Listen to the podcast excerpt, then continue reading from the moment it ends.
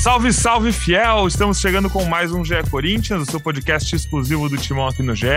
Eu sou Pedro Soares, acompanhado de Bruno Cassucci, Ana Canhedo e Careca Bertalha, para uma conversa rápida que vai acompanhar o, o, grande personagem desse podcast, que se chama Renato Augusto, isso mesmo. Nosso trio de especialistas no Coringão aqui do GE, o Bruno Cassucci, Ana Canhedo e o Marcelo Braga conversaram com o nosso craque, conversaram com o Renato Augusto né, depois desse retorno. Uma exclusiva bem legal que você pode ler mais coisa no site e ouvir na íntegra aqui nesse podcast. Mas antes desse papo com o Renato, a gente vai falar um pouco sobre essa semana do Corinthians, semana muito movimentada, semana com retorno de Paulinho, especulação de Cavani, entrevista dos dirigentes.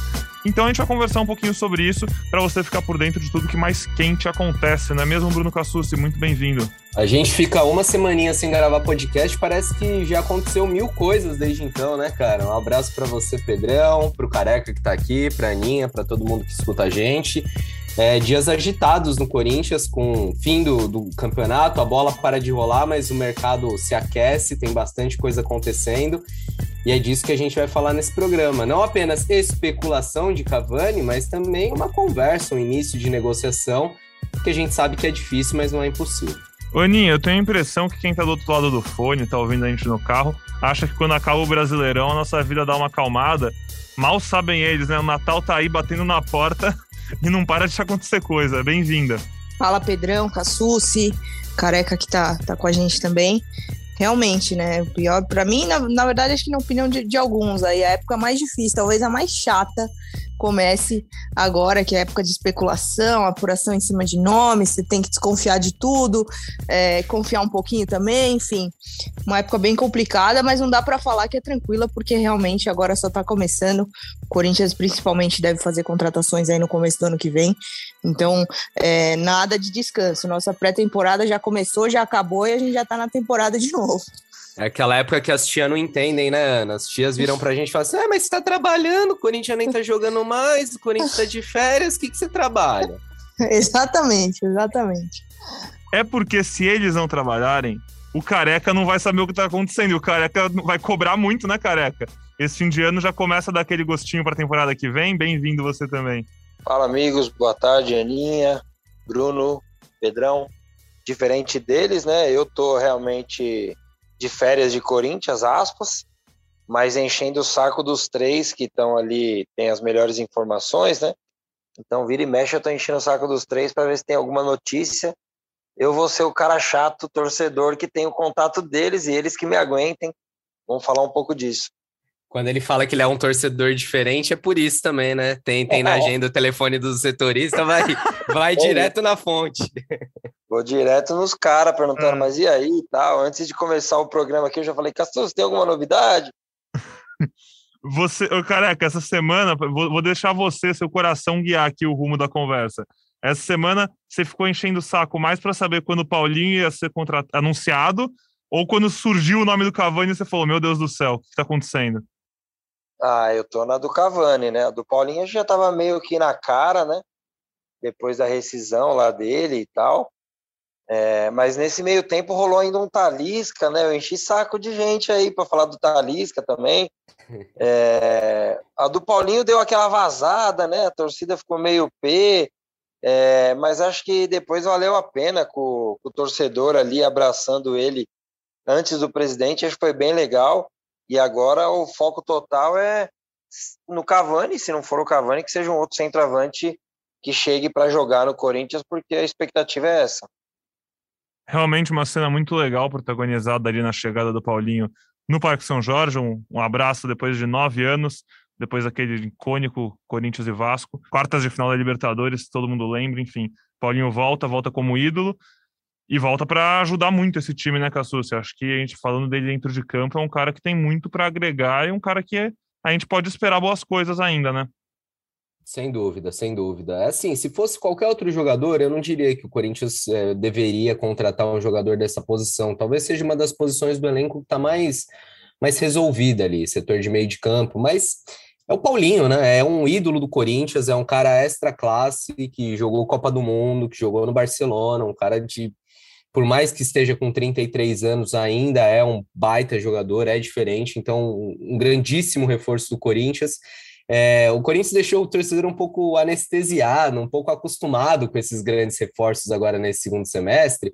Então a gente tem, tem uma badalação, mas talvez não tenha aquele impacto que teve em outros momentos.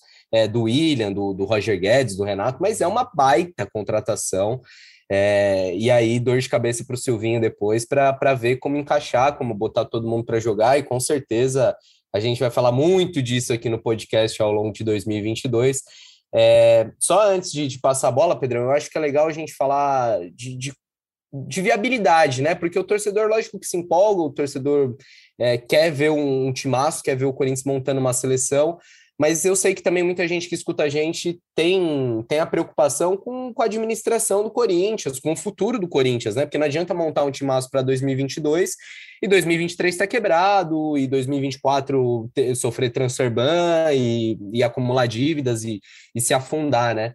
É, porque a gente já viu que a conta chega e o Corinthians mesmo teve que pagar a conta recentemente e paga até hoje, né? Tem uma dívida altíssima é, que é muito difícil de ser equacionado. Mas a, a, contratação do Paulinho, por tudo que a gente tem de elemento, vendo o balanço do Corinthians, vendo o orçamento para o ano que vem, é, parece estar dentro da, da realidade. O Corinthians vai gastar em 2022, ou pelo menos prevê gastar em seu orçamento, 70% com salários, com encargos, com direito de imagem, é, do que vai arrecadar no futebol, que é o que se fala do fair play. O fair play financeiro é isso. Você tem que gastar até 70% de tudo que arrecada com o futebol. E o Corinthians está seguindo essa linha, me parece que, que vai ter caixa para isso, porque também conta com mais receitas.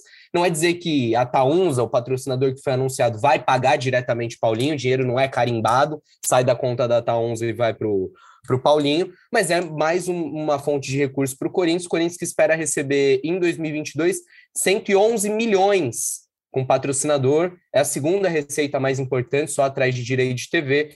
Então a gente vê o Corinthians que ainda tem uma dívida muito alta, na casa de, de um bilhão, é uma dívida ainda difícil de pagar, e que vai ficar mais difícil ainda no ano que vem, porque a gente tem um cenário de taxa de juros maior, é, em 2022, a taxa de juros, a taxa Selic deve passar de dois dígitos, vai ficar acima de 10%. Então, para quem tem uma dívida de um bilhão, fica muito difícil pagar, porque essa, é, os juros vão comendo, vão aumentando. Mas é um Corinthians que está tentando colocar a casa no lugar e que me surpreende. Sinceramente, eu não imaginava um Corinthians tão forte em tão pouco tempo. E o Corinthians, nesse primeiro ano de gestão de Duílio, ali depois daqueles seis meses bem sofríveis, né? É, em que não contratou ninguém, que tinha um elenco muito muito ruim, herança do próprio Duírio como diretor de futebol, herança do presidente André Sanches, mas aos poucos o Corinthians vai entrando no trilho e, e se anuncia um 2022 muito melhor.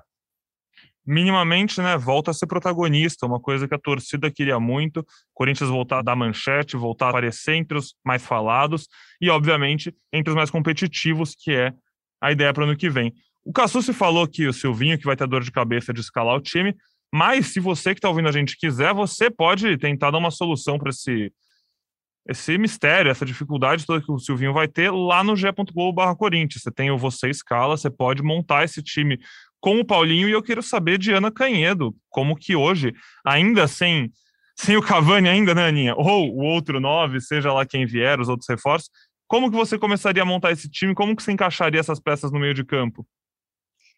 Cara, Pedrão, tava quebrando a cabeça aqui pensando nisso esses dias, brincando lá no, no GE, porque me veio uma dúvida, eu acho que é que nesse momento é a única dúvida que a gente tem, né, pelas peças que forem à disposição, como fazer esse meio campo, né?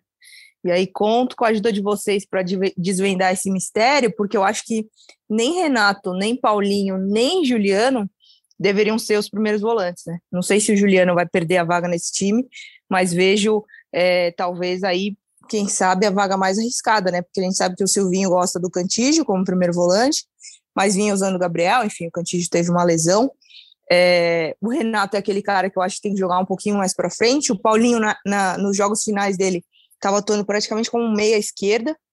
É, enfim, é, acho que com a capacidade do Renato de fazer praticamente todas as posições ali, quem está mais é, arriscado a perder a vaga é o Juliano, mas vocês conseguiriam tirar o Juliano desse time? Não sei. Difícil, né? Eu não gostaria. É, é, é que assim, a minha, a minha é. questão é que ainda, se, se for o 9, for o Jô, né? Se não chegar um 9, eu montaria o time com o primeiro volante, os três e Roger Guedes e William na frente. Aquele é, time então, solto, mas... né? Movimentativo, como o Careca gosta, como ele fala. Mas se chegar um 9 e do que tá pintando um 9 do calibre que sabe fazer gol, né? Assim, os nomes que a gente ouve. Se tá falando em Cavani, a gente imagina que se não vier o Cavani, tudo bem, talvez venha um cara não de um nível tão alto, mas venha um nível para ser titular. E aí complica, porque se é um cara que chega para ser titular, vai ter que tirar alguém do meio campo, porque nem o Roger Guedes nem o William vão sair, e aí ferra muito. É Mas a ponderação, é, então, a ponderação, na verdade, eu faço em cima do, do fato do Silvinho não ser muito adepto a mudar Sim. o esquema, né? Sim. Então eu tô pensando no, no, no que ele encaixaria é, diante do esquema dele, né? Então eu tem, também tem esse porém também. Eu também acho que o Juliano é o mais provável de rodar, se for nesse caso.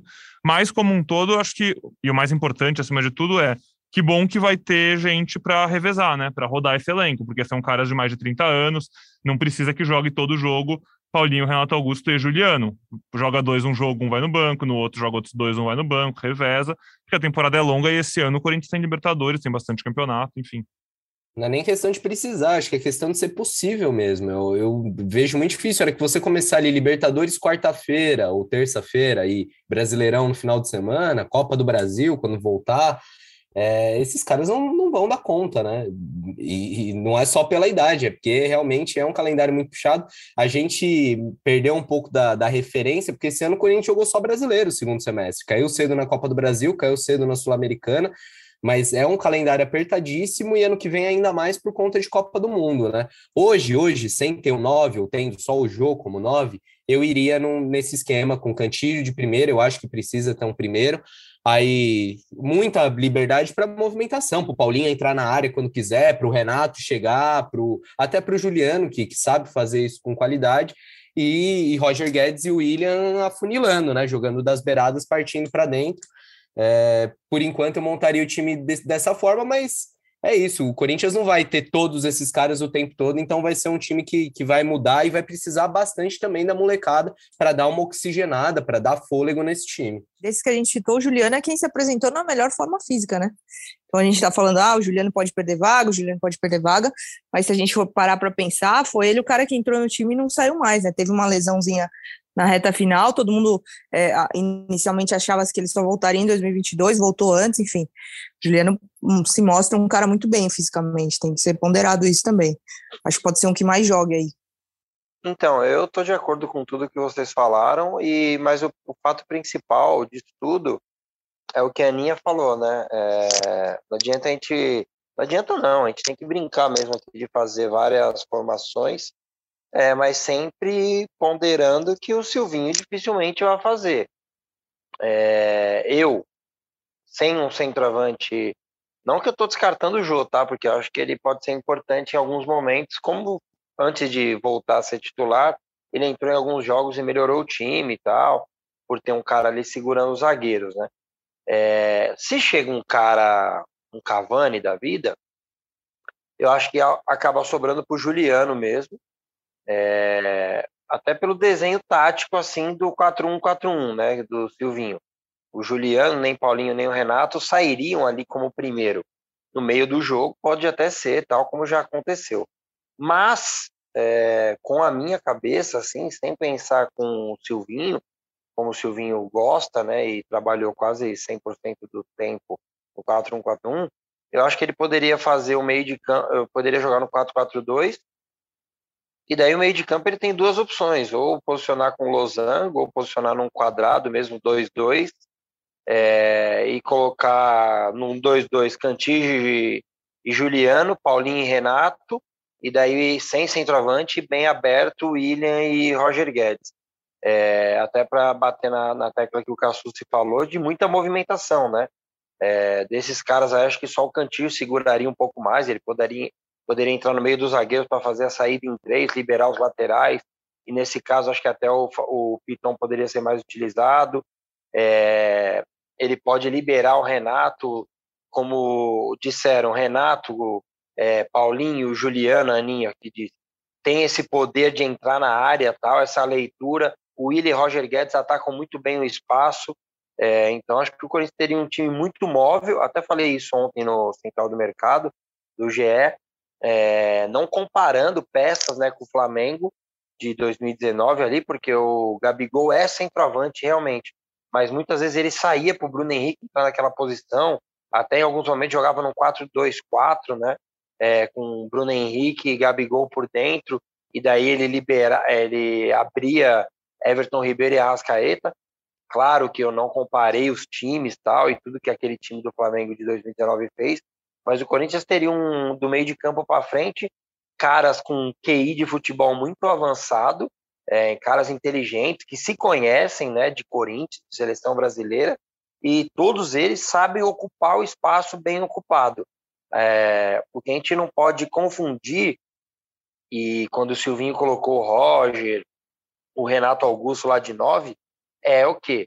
Falso nove é uma coisa. Jogar de nove um cara que não é nove, não é falso nove. É o cara ficar lá de nove numa posição que não é a dele. O falso nove é o cara que sai da área, como era o Corinthians de 2012 ali, né? É, que não tinha esse cara de área e conseguia entrar bastante na área, ter bastante infiltração, finalização, inclusive com o Paulinho. Então, eu jogaria no 4-4-2. Se chegar um centroavante, acho que sobra para o Juliano. Mas é o que vocês disseram, a temporada é muito longa, Copa do Mundo, e esse time tem que ter, os times campeões tem que ter 14, 15, 16 titulares, e o Juliano vai estar nesse contexto. Boa, careca. Acho que vai muito por aí. Como a gente já falou, todo mundo repetiu, tudo passa muito também pela questão do centroavante. E, como a gente falou no começo do programa e prometeu, vamos falar sobre ele. Vamos falar sobre Cavani, né, Cassucci? Você disse que houve já conversa, né, um primeiro contato. Vamos lá, o que, que temos até agora? Quinta-feira, 16 de dezembro, 2h40 da tarde. Então vamos lá, o Corinthians, é... há dois anos, há mais de dois anos, o Duílio já tinha ido atrás do Cavani, quando ele era diretor de futebol, Acho que na época teve um, um papo que ele poderia sair do PSG, estava infeliz, e o Duílio falou abertamente que procurou o Cavani. É, passou o tempo, naquele momento era ainda mais difícil do que é hoje, e o Corinthians gosta do Cavani, e, e por mais que saiba que é um jogador da primeira prateleira do futebol mundial, também entende que é diferente, por exemplo, de tentar o Lewandowski. O Lewandowski não vai sair da Europa e vir jogar no Brasil, é, é um cenário irreal. Mas o Cavani não, é, é sul-americano, é, já está num, num, se caminhando para o fim da carreira, vai fazer 35 anos em fevereiro. É, e tem mais seis meses de contrato, ou seja, a partir de janeiro, o Cavani já pode assinar um pré-contrato e sair de graça do, do Manchester United. Então, tudo isso torna o negócio mais viável na visão do Corinthians. É, a questão é que também tem fatores que dificultam. É, o Cavani hoje ganha em Libra e, e a cotação do real está baixíssima, né? Sete vezes menos. Então é difícil você entrar numa disputa dessa. É, e além da questão do câmbio, tem a questão da concorrência com outros clubes do primeiro escalão, né? A gente vê notícia na imprensa internacional que o Barcelona está interessado no Cavani. O Corinthians, por mais que o Corinthians esteja se recuperando financeiramente, o Barcelona esteja num momento de decadência financeira, ainda existe uma disparidade enorme entre os times. Mas fato é que o Corinthians tem esse sonho e, e o Corinthians foi naquele que achava que era melhor. Se vai dar certo, sabe, mas o Corinthians fez sua parte. Aí o torcedor mais desconfiado vai ouvir nosso podcast e falar: ah, eu, eu tenho que acreditar no Bruno Cassus, eu tenho que acreditar no Roberto de Andrade, diretor de futebol do Corinthians, que falou que não teve conversa. Olha, o, o próprio tom do Roberto meio que contradiz ele, né? Ele fala: tudo é possível. Daqui a pouco amanhã o Cavani fala que quer jogar no Brasil. Mas a gente tem que entender que a diretoria não pode alimentar uma expectativa na torcida, porque essa expectativa pode ser do mesmo tamanho da frustração depois. Quanto mais expectativa você gera no torcedor, maior a frustração. E o Corinthians teve episódios recentes de frustração. Alguns que viraram mais ironia, mais piada, como foi o caso do Drogba, é, outros eh, frustrações eh, reais de jogadores que se tentou, e, é normal, em toda a janela você sonda jogador, você faz proposta e é, acaba não acontecendo. É, mas fato é que existe essa possibilidade, não acho, aí é um achismo, um feeling, Pedrão, que vai ser uma novela de curta resolução. A janela na Europa nem abriu e o Cavani tem mercado, o Cavani não vai querer resolver as coisas rápido assim, vai, vai sair pegando a primeira proposta que vier. É, o que dá para passar para o torcedor, que a gente ouve de todo mundo no Corinthians e no mercado, é que o Corinthians vai trazer um 9 e que é um 9 de peso. Então, falou-se no Aleph Manga, do, do Goiás. Não é esse tipo de reforço que o Corinthians quer talvez pintar uma oportunidade de mercado para ter ali no elenco, o futuro, para guardar. Podem buscar? Podem, mas a prioridade, o foco do Corinthians é trazer um 9 que vai chegar e vai ser titular. E que tem sido o. Pode falar, careca. E ele nem é 9, né, o Aleph Manga, né? Nem 9. É. Ele o... joga perto lá. Mais né? um ponta, né? É, um, é aquele, é, entra naquela história de que pode fazer o 9, né? Aí começa já essa história. Não, é, e no Goiás eu vi a maioria dos jogos aí do Goiás no, na reta final, ele sempre jogou aberto. E pelo que eu vi aí nas reportagens, parece que o empresário dele acha que ele é o, sei lá, o Embelê. Eu já vi que ele já pediu uns preços aí, o Inter já quase contratou tal. Eu não. Eu, eu a posição que o Corinthians menos precisa é essa aí, né? Tem dois meninos da base em plena evolução, dois titulares consagrados do Mosquito. É... Não vejo essa posição aí. Ele não é nove, não. Mas tô com essa caçuça e tô nessa esperança também aí, de que traga um nove que é, gere poucas dúvidas à torcida.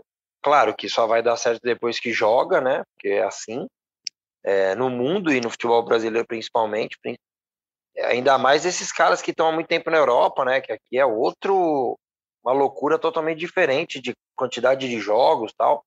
Mas eu, eu gosto, eu gosto dessa ideia do Corinthians pensar grande, mano, e falar com os caras bons, os caras grandes, os caras que vão chegar aqui com a torcida apoiando, do que trazer um cara que é uma incógnita. A incógnita deixa o jogo. É. E, o perfil é do Duílio, né? Acho que, acho que é um pouco do perfil do, do, que o Duílio tem entrado, né? Porque quando ele busca um técnico, ele vai no que ele achava que era melhor, que era o Renato Gaúcho. Bom, não deu certo, tem que ir para o plano B. O plano B era o Aguirre, não deu certo também, enfim. Chegou-se à conclusão que poderia ser o Silvinho, e o Silvinho é o técnico hoje. Mas eu acho interessante, sim, essa tentativa de, de, de buscar, de ser ambicioso. Acho que, acho que é um passo importante para quem sabe no futuro conquistar títulos. E é uma posição que o Corinthians está buscando há muito tempo, né? É, desde que o Jô sai, é, o Corinthians buscou Jonatas, buscou o próprio Gustavo, que era do clube, saiu, voltou. O Bozelli chegou com muita expectativa e acabou não dando certo. E aí tentou o próprio Jô, é, que voltou do Japão e acabou não sendo aquele jogo que, que se esperava. Inclusive, desde o do último podcast aqui também já aconteceu coisa pra caramba com o Jô, né? Mas nem, nem vamos entrar nessa seara pessoal aí, negócio de balada. Temos muito baladeiro aqui na mesa, que os caras não têm não tem autoridade moral para falar disso, então segue o baile, Pedrão. Segue o baile, ah, então acho que, acho que a gente vai encerrando por aqui nossa parte, né? Vamos dar palco pro, para quem a torcida realmente quer ouvir, né, Cassu? Se a gente tem uma entrevista com o Renato Augusto, vamos parar de falar, gente. Acho que é isso. Só para quem não ouviu o episódio do, do futebol feminino, vale ouvir. Nosso último episódio ficou bom demais, com convidados especiais, então escutem. E, e modéstia à parte, a entrevista com o Renato também está muito boa, um cara muito esclarecido, boas ideias, fala sobre Silvinho, fala sobre é, Copa do Mundo, fala sobre as primeiras impressões desse retorno ao Brasil. Um papo muito legal com, com camisa 8 do Timão. Maravilha, Cassucci, muito obrigado. Até a próxima. Aninha, valeu demais também. Valeu, Pedrão, Cassucci, Careca. O Renato é aquele cara que dá para a gente passar três horas conversando assim facilmente, tem realmente ideias muito boas e, e a entrevista ficou bem legal, não percam. Uma pena Boa. que vocês não me convidaram. Careca, obrigado. Muita expectativa alta nesse fim de ano, né? Fica ligado lá no GE. Globo, já sabe. Sim, sim, ligado no GE, F5 e mensagem para meus amigos aqui no PV. Cada um aproveita das, dos benefícios que tem, né? Os privilégios. Eu, eu tô no plantão de ano novo, careca. Então semana que vem me esquece, mas aí na última pode chamar. Na última estamos online aí acompanhando vai e vem. Dia Boa. 31 de dezembro, é meu aniversário. Então, a gente se fala no dia, você me dá parabéns, eu já pergunto se tem alguma novidade. Fechado. E vou fazer uma ceia e soltar uns fogos à noite para comemorar seu aniversário, então. Boa, boa.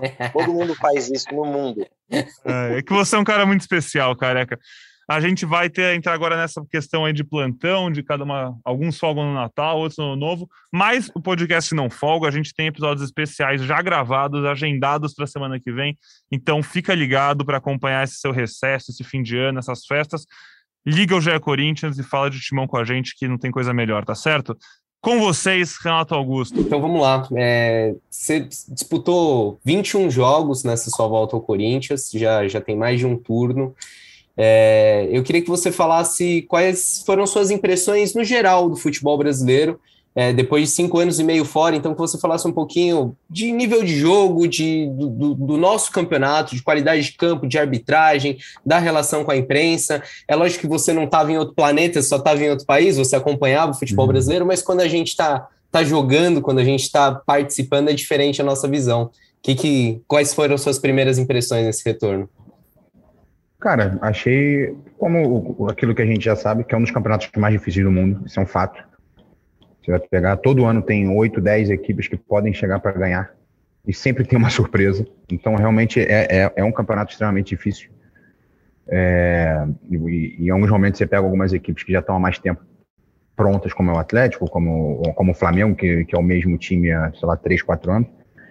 Então, é, é, é um nível alto e, e eu fiquei muito feliz de poder voltar poder conseguir manter um, o nível da competição, jogar no mesmo nível, conseguir, é, mesmo com tanto tempo de inatividade, poder é, seguir o padrão do, do, do, campeonato. Então, eu espero que para o próximo ano a gente possa evoluir ainda mais. Cara, é, eu, eu te vi chegar no Corinthians ali em 2013, é, vi você construir a relação com o torcedor do Corinthians, né? Tudo que, que você conquistou ali, é, 2013, depois aquele aquele ano mágico em 2015. Você esperava voltar para o Corinthians? Era uma coisa que você projetava na sua carreira? Ou quando você vai para a China, é, você deixou de fazer planos assim e esperou as coisas acontecerem?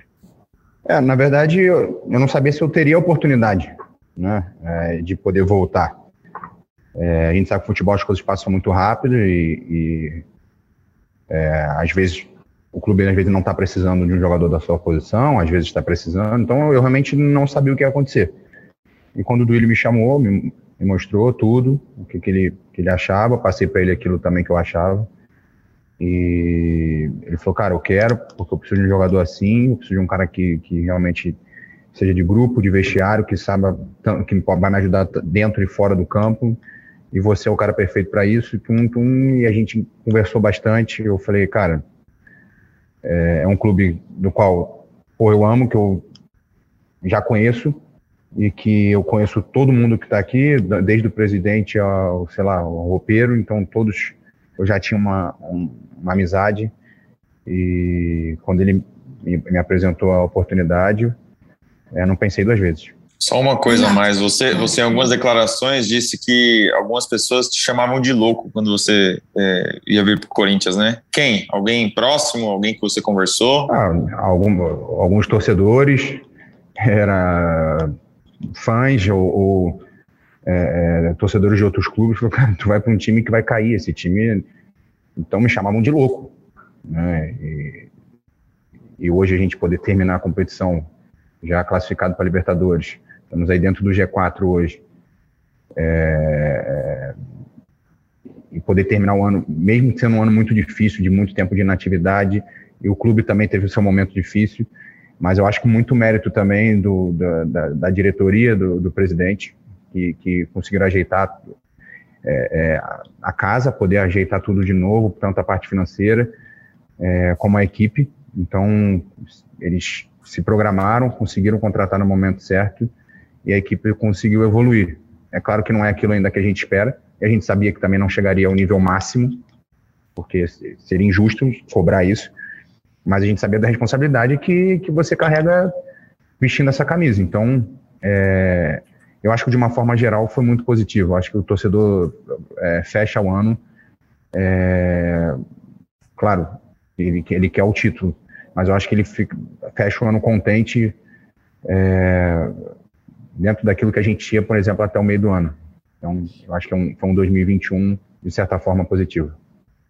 Renato, e nessa loucura de voltar para o Corinthians, você consegue fazer um balanço aí, pessoal, seu desses primeiros momentos seus? Se fosse para dar uma nota, você conseguiria dar uma nota para esse retorno do Renato até aqui? Olha, a, a, nota eu acho é muito é muito pessoal, né? Cada é, se você pô, vai assistir um jogo e falar assim, ó, dá nota para cada jogador, ninguém nunca vai dar igual ao outro, porque é uma coisa muito pessoal. Mas foi muito melhor do que eu imaginava, por ter ficado muito tempo sem jogar e eu tinha muito eu tinha medo de voltar para o Corinthians numa situação como essa, porque você fica com medo de apagar o que você já viveu. né? Eu estava muito tempo sem jogar, sem treinar com a equipe, eu não sabia se eu ia conseguir é, é, entregar aquilo que o clube estava precisando. Então eu tinha um pouco, eu estava muito nervoso, porque eu não sabia até onde eu poderia ajudar. E, e eu sou muito grato à, à comissão, a, a, todos os fisioterapeutas e, e preparadores físicos, ao, ao, meu fisioterapeuta pessoal. Então, eu sou muito grato a eles porque eles me deram um suporte para que eu pudesse subir e atingir o nível que eu estou hoje. Óbvio que eu sei que eu não estou no meu maior nível que eu poderia chegar. Isso é óbvio. Mas eu consegui chegar num nível onde eu pude ajudar, pude crescer e, e conquistar os objetivos que a gente queria. Então, é difícil dar uma nota, mas na minha opinião foi muito melhor do que do que eu realmente esperava. Passou de ano, né, Renato? Deu para passar direto. pode ser nota 8 pela camisa, já que não é nem um 10, você falou que pode melhorar, não tá ruim, nota 8 para combinar com a camisa? Pode ser, pode ser. Vamos homenagear o Sócrates também. tá certo. É, você falou que, que tinha medo de não, não, entregar aquilo que se esperava, aquilo que você já entregou também. É, e uma da, das preocupações de público e de crítica também de nós da imprensa era em relação à sua condição física. Porque você passou um, um bom tempo num campeonato que, em tese, a gente entende que tem uma intensidade menor do que no Brasil. E você emendou sequência de 13 jogos seguidos como titular, você é, teve em campo na maior parte do tempo. É, me pareceu que você se sentiu à vontade, Renato. Queria que você falasse especificamente do, do aspecto físico. É, como que você se sentiu, se você acha que ainda tem margem de melhora para o ano que vem com uma temporada, com mais. Por mais que você já estivesse se preparando, é diferente a gente tá, tá em ritmo de jogo, né? É muito diferente. É, por mais que eu, eu olha, eu, eu, treino em casa, tenho minha academia, fui treinar em, em campo, fui, mas treinar com a equipe é diferente de tudo. Então, por mais que você fique mantendo uma forma, não é igual. É, foi o que eu falei. Fisicamente, eu não atingi o meu nível máximo. E eu sabia que eu não iria atingir. Mas eu consegui atingir um nível onde eu pudesse é, é, me sentir bem no campo e pudesse entregar aquilo que o clube precisava. É, eu acho que só, só com uma pré-temporada, iniciar uma temporada e, e, começar a crescer jogo a jogo para você poder atingir esse nível. Aqui a gente tinha muito pouco tempo. Né? Eu não fiz uma pré-temporada, cheguei aqui já no meio, já tinha jogo, então você jogava e já descansa para o outro, descansa para o outro, você não tem, não tem sequência de treino. E, e você tem que vestir nessa camisa, você tem que entregar algo sempre a, num nível alto. Então, essa foi a, esse foi um grande desafio, né? Você conseguir entregar de um nível alto de jogo de três em três dias, em quatro quatro dias. Então, você só descansa e joga. Então, esse foi um desafio que, que graças a Deus, deu certo e que agora a gente tem que se preparar ainda melhor para o próximo ano, porque vai ser um ano talvez até mais desgastante que esse, porque a Copa do Mundo é no final do ano, você vai ter que enxugar cada vez mais as datas, jogar cada vez mais próximo um jogo do outro. Então, é, é, me preparar fisicamente para poder aguentar a maratona. Ainda em cima desse aspecto físico, é, o Tite, em entrevistas, já, já te elogiou, já falou que te acompanha de perto e a gente sabe disso, mas reservadamente ele falou para algumas pessoas e a gente apurou que você precisaria tirar a China do corpo, essa expressão que ele usa. É, você acha que esse, esse período é, de volta ao Brasil já serviu para tirar a China do corpo, para entrar numa outra rotação, ou isso ainda demanda mais tempo para você, Renato? Eu acho que esses, esses meses agora foram importantes para a próxima temporada.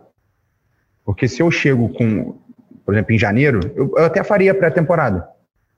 Mas ainda eu, eu não teria uma carga pronta, como eu tenho agora. Eu tenho três, quatro meses de carga para poder agora iniciar uma, uma pré-temporada. Então, é, eu acho que esse, esse, esse ano de 2021, para mim, foi muito importante para preparar para 2022. Poder voltar a jogar, poder voltar a jogar em alto nível, poder contribuir e, ao mesmo tempo, me preparar para o próximo ano. Então, é, me preparar bem e focar no, no ano de 2022. Renato, ainda na parte física, é, você falou que, que, treina em casa, você citou um, um, preparador físico, um fisioterapeuta pessoal, né? É, e a gente acompanhando o treino de longe, só por, por, notas que a assessoria passa, por várias vezes a gente vê o Renato não foi a campo porque está fazendo um trabalho de controle de carga. Eu queria que você falasse sobre essas, essas suas semanas, como é que eram, como é que é a sua preparação para um jogo, se ela é um pouco diferente. E, e, e se nessa reta final você olhou para um lado viu o William tendo lesão muscular, passa uns dias Juliano tendo lesão muscular, você não ficou meio, se acabar esse ano logo aí, senão vai chegar a minha vez? não, na verdade não. Eu tava. A gente tem o trabalho. É, é, em alguns momentos eu vou fazer algo diferente do time, não é porque eu quero e porque eu, eu acho bonito fazer diferente, é porque eu realmente preciso. Mas isso eu já faço há muito tempo. Né? Desde a minha primeira passagem aqui, a gente já fazia algo assim. E como o Silvinho já me conhecia, eu tive mais facilidade. Porque às vezes você vai tentar explicar para um treinador, às vezes o cara, pô, no início o cara ficava, pô, o cara não quer treinar, principalmente lá fora. Tá na China, às vezes eu queria fazer, eu tinha que fazer meu trabalho específico. Até eu provar para ele que eu ia fazer um trabalho, eu ia trabalhar mais que os outros. Entendeu? Então, no início o cara ficava, pô, não, não pode, não pode. Aí depois o cara falava, Renato, vai, faz o que você, o que você precisa, eu preciso de você no domingo. Eu falei, tá bom. Então, por também o Silvio já me conhecer e, e eu tive uma facilidade muito grande com o Flavinho, preparador físico, a gente teve um, uma troca legal. Então, foi, foi interessante, né? E eu consegui é, dosar da melhor maneira possível. Então, em alguns momentos, vai deixar, às vezes, de ir para o campo para não fazer o trabalho, ou, para fazer um outro, um outro trabalho pra, focando mais para o jogo. Então, não que seja é, é, naquele momento que eu estou tentando não treinar. É ao contrário, é poder encaixar melhor. Por isso que às vezes aparece lá, Renato não foi a campo, ou algo assim. É, tudo isso é, é, planejado com, com o treinador, com o preparador físico, com todos os fisioterapeutas, com o médico. É, tudo bem planejado para que não possa ocorrer algo é, é, que a gente não queira, como uma lesão. Então, tudo é, é bem planejado, tudo é bem estudado para que as coisas aconteçam.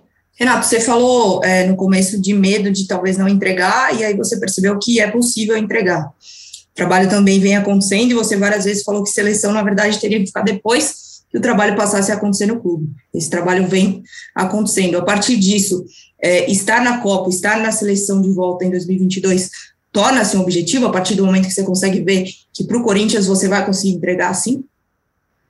Eu acho que antes disso eu, eu quero eu quero chegar ainda ao meu nível máximo. Eu quero chegar ainda no meu 100% e entregar isso dentro do clube. Depois que eu entregar isso dentro do clube, aí vai me dar, eh, vai me credenciar a ter oportunidade. Então, primeiro, eu, eu, eu penso em fazer um grande trabalho aqui. Quando chegar no Corinthians, a gente faz um grande trabalho e depois a gente vai ver se, é, é, se eu vou ter oportunidade ou não. Mas eu só vou ter oportunidade se eu estiver muito bem no clube. Então não adianta eu pensar, olhar para lá, se tem uma pedra aqui na frente, eu vou tropeçar. Então vou primeiro pensar aqui na frente. Passar cada obstáculo, cada jogo, crescer, lá na frente, se tiver oportunidade, teve. Se não tiver, é, é, vou continuar trabalhando da mesma forma para poder é, é, ser campeão aqui, porque a gente sabe que essa camisa você carrega é, algumas obrigações. Então é, o torcedor busca título, quer o título, que é o time jogando, e a gente tem que é, fazer o máximo para que isso aconteça. A gente está numa época de, de projeções já, né? Fim de temporada, já olhar para frente. É, você fala muito de, de olhar primeiro o que está aqui do, do, do, seu dia a dia, do trabalho no Corinthians, mas existem metas, planos de médio e longo prazo? Você gosta de fazer isso e coloca a Copa do Mundo do ano que vem como um, um objetivo, talvez não o principal? Você falou, o principal é jogar no Corinthians, mas está na sua listinha ali de, de metas para o ano que vem? Cara, toda vez que eu fiz metas e objetivos para frente, nunca deu certo. Tudo aconteceu diferente. E, e eu percebi isso no futebol eu jamais pensei que eu fosse jogar na Alemanha, fui parar na Alemanha. Saí da Alemanha, pô, como é que eu pensava que eu ia parar no Corinthians? Parei no Corinthians e vivi o maior momento da minha carreira, o maior momento da minha vida. E aí, depois, nunca imaginei fui parar na China.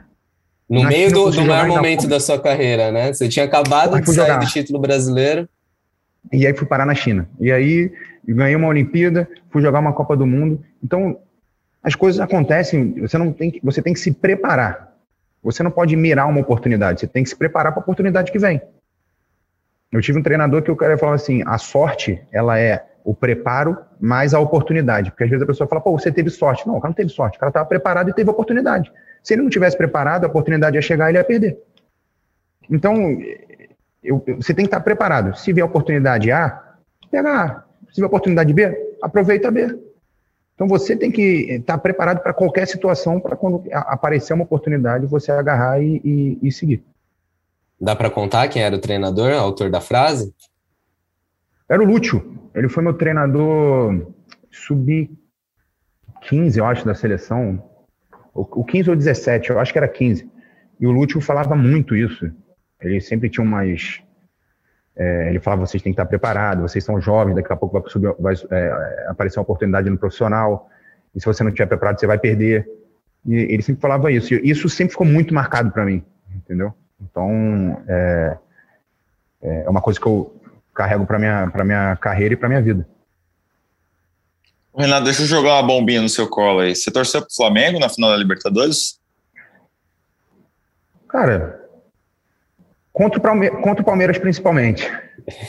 Mas é, é, claro que, a, porra, acaba é, é, é, torcendo pro, pro Flamengo contra o Palmeiras. É o meu arquirrival contra o time que eu tenho um carinho imenso, que quando eu saí da arquibancada pro, pro campo, foi onde eu iniciei minha carreira, e eu vou ter um carinho eterno. Então, é óbvio que eu não ia torcer pro Palmeiras, né? O que, que você sentiu quando você voltou lá no Maracanã esse ano?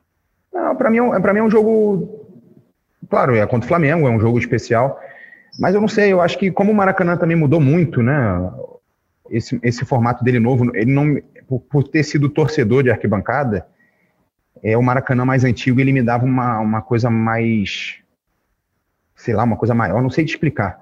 E esse novo virou uma arena, você parece que está em qualquer outro campo, não parece estar só no Maracanã, entendeu? Então. Você tinha mais identificação por, por aquela é, imagem, né?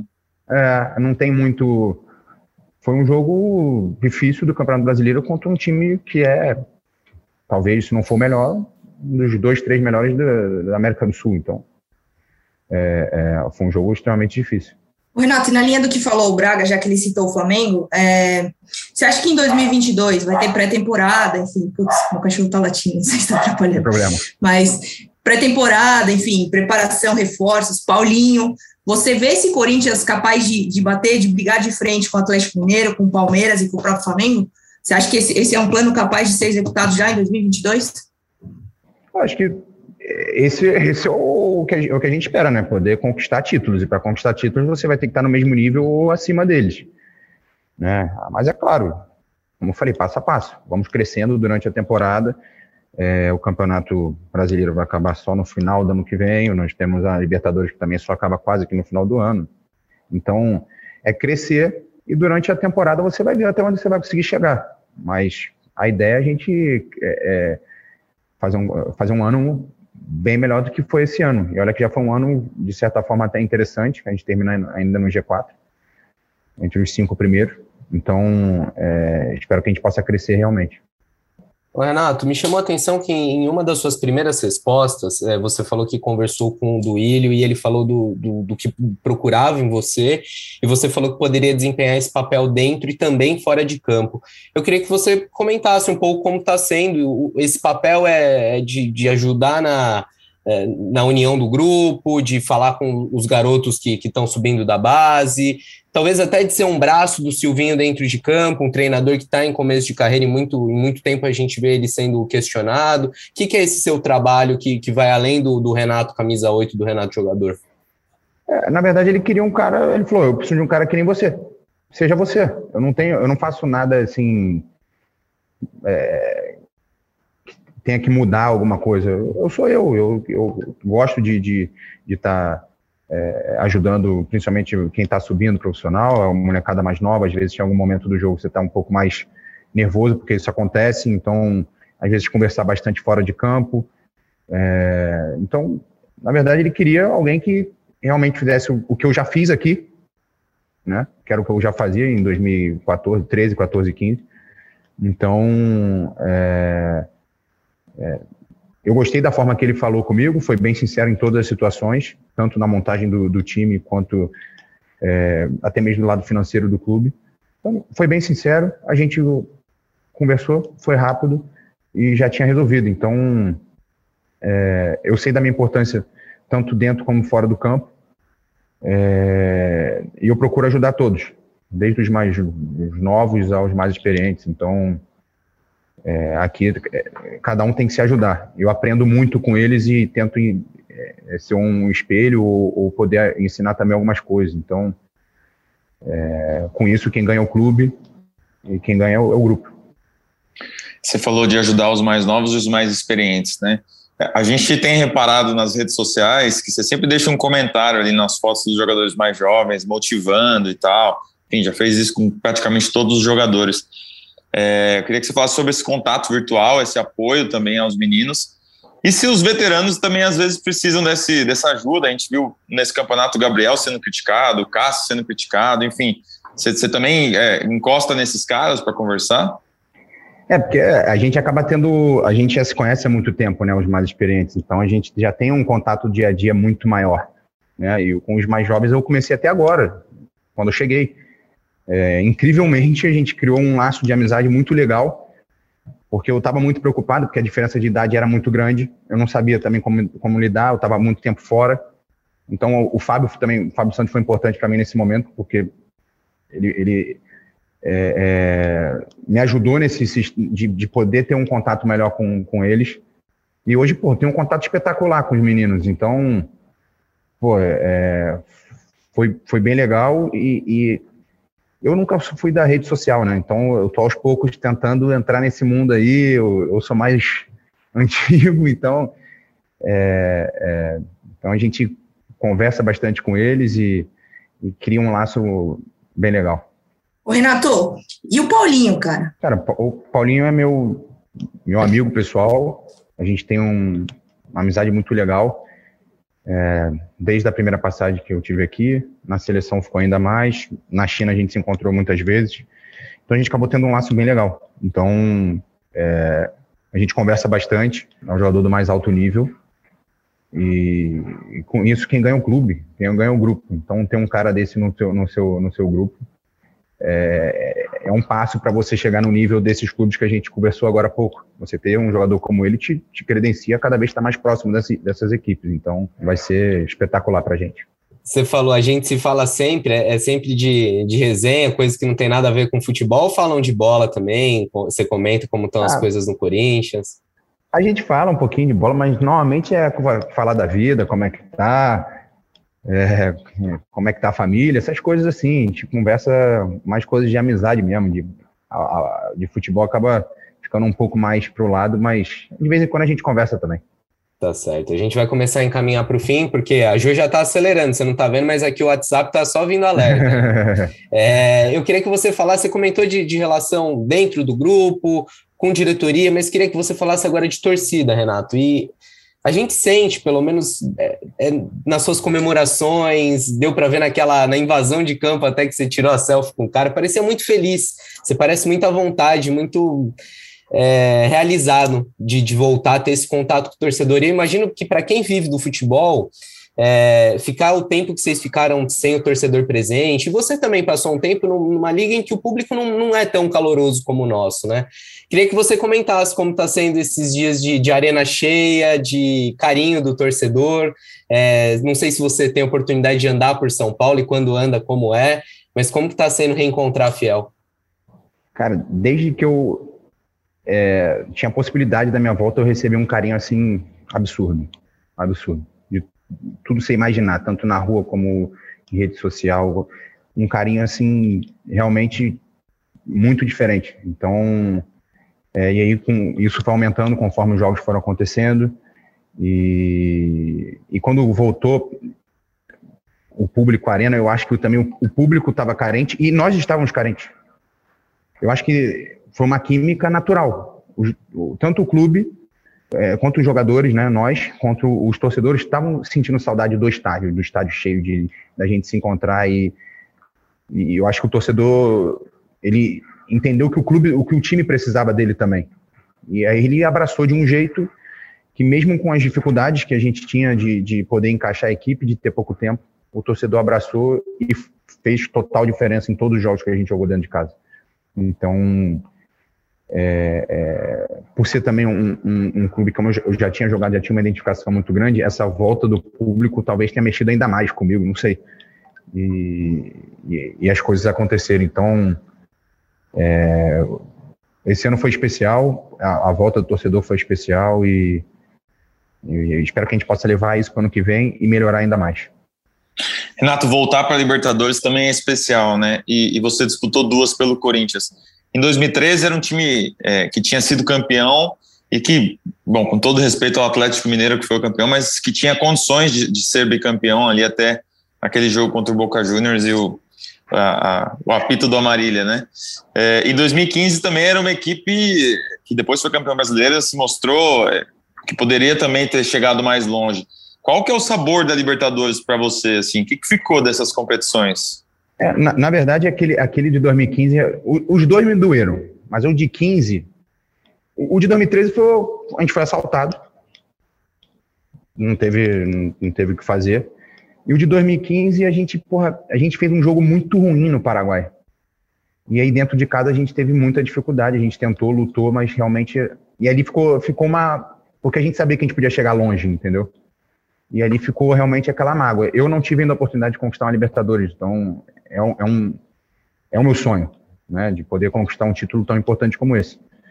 Então, se eu puder ter oportunidade, com certeza vou me doar ao máximo para que eu possa é, trazer esse, esse, esse título importante para cá. Bom, a gente queria até se alongar nesses vários assuntos que foram citados, mas como é minha última, eu queria falar um pouquinho, Renato, por favor, é, a respeito do Silvinho, né? Um cara que teve o nome vaiado aí nos últimos jogos da Arena, que boa parte da torcida parece ter uma rejeição, muitas vezes até é difícil de explicar, assim. É, eu queria entender como é que você enxerga a situação, se você acha que, de alguma forma, ele vem sendo injustiçado, o que, que vocês veem no Silvinho que talvez a torcida não consiga enxergar, e se, se de alguma forma ele já não começa 2022 muito pressionado por tudo isso que vem acontecendo. É, é, é difícil porque eu posso falar desde que eu cheguei, né? Quando eu cheguei, o time estava em processo de de transição ali, né? No meio de um, de um campeonato tão difícil, que para mim é o campeonato mais difícil do mundo, se pegar o Campeonato Brasileiro. Então, o time ainda estava meio que adaptando, e aí chegam jogadores, aí alguns já jogam, outros não, aí você começa a encaixar, e um jogador machuca, você tem uma dificuldade para encaixar. E, e, é claro, o torcedor quer ganhar. Pô, então, existe a cobrança, e o Corinthians tem a cobrança natural. É o Corinthians, a gente sabe. Então, é claro que existe essa pressão, mas que a partir do momento que as coisas também vão, vão acontecendo, vão fluindo de uma forma natural e daqui a pouco a gente começa a emplacar algumas vitórias, isso traz o torcedor de, de volta para o apoio do, do, do Silvinho. Isso já aconteceu com outros treinadores. Pegou o Tite aqui. Todo mundo queria que o Tite fosse embora. E hoje, talvez, o maior treinador da história do clube. Não sei. Então, assim, existem altos e baixos, e o, treinador tem os altos e baixos. Só que o jogador, quando ele está no alto, ele tá no alto, ele joga, quando ele está no baixo, ele vai para o banco. Então, assim, eu acho que a gente tem que. É, é, é um mercado que está difícil hoje você encontrar é, treinadores do mais alto nível. E a gente tem um cara que, para mim, vai crescer ainda bastante. Né? Claro que ele está no início ainda da carreira dele, de, de treinador, mas ele, para mim, vai crescer muito. É um cara extremamente estudioso, inteligente. Então, tem o apoio do, do clube, tem o apoio do, do, dos jogadores. E conforme as vitórias forem vindo, é, ele vai ter o apoio do torcedor também, o torcedor vai sentir isso. Então, a gente espera que isso possa acontecer logo no início da temporada para que a gente possa ter uma temporada muito boa. Renato, só uma última antes da gente se despedir, cara. É, eu sei que por contrato o Duílio pediu para você só fazer golaço no Corinthians nesse ano, né? E é por isso que todas as bolas estão tá entrando na gaveta. Eu queria que você falasse, cara, é, como? Que, que, que você por que, que você consegue tanto, tanto gol daquele jeito, bola no ângulo? É posicionamento de corpo, é, é olhar o goleiro, é o jeito que pega na bola? Dá uma dica, eu tenho uma pelada hoje, cara. Cara, eu não sei te explicar, não sei mesmo. Isso, na verdade, foi uma coisa que eu comecei a me cobrar muito quando eu cheguei na China. De realmente chutar mais pro gol, chegar mais perto da área, de entrar na área, de pisar na área, uma coisa que eu fui me cobrando. Porque lá você é o estrangeiro do time, você tem que fazer algo diferente. Não adianta você chegar lá e fazer igual o chinês. Então você tem que chegar e fazer sempre algo diferente. Então eu comecei a me cobrar mais, comecei a fazer mais gol, comecei a chegar mais perto da área. Então eu acho que eu acabei trazendo isso para cá, de realmente arriscar mesmo a finalização. Em alguns momentos, óbvio, a bola vai sair, em alguns momentos a bola vai entrar. Então é, fui feliz em algumas finalizações, e, e espero que eu possa levar isso para o ano que vem também.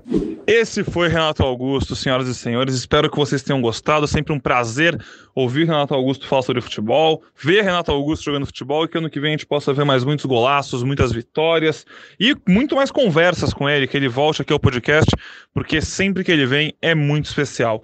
Tá certo, pessoal? Espero que vocês tenham gostado do papo, tenham gostado de mais esse episódio do Gé Corinthians e logo, logo a gente está de volta. Fica ligado. Abraço!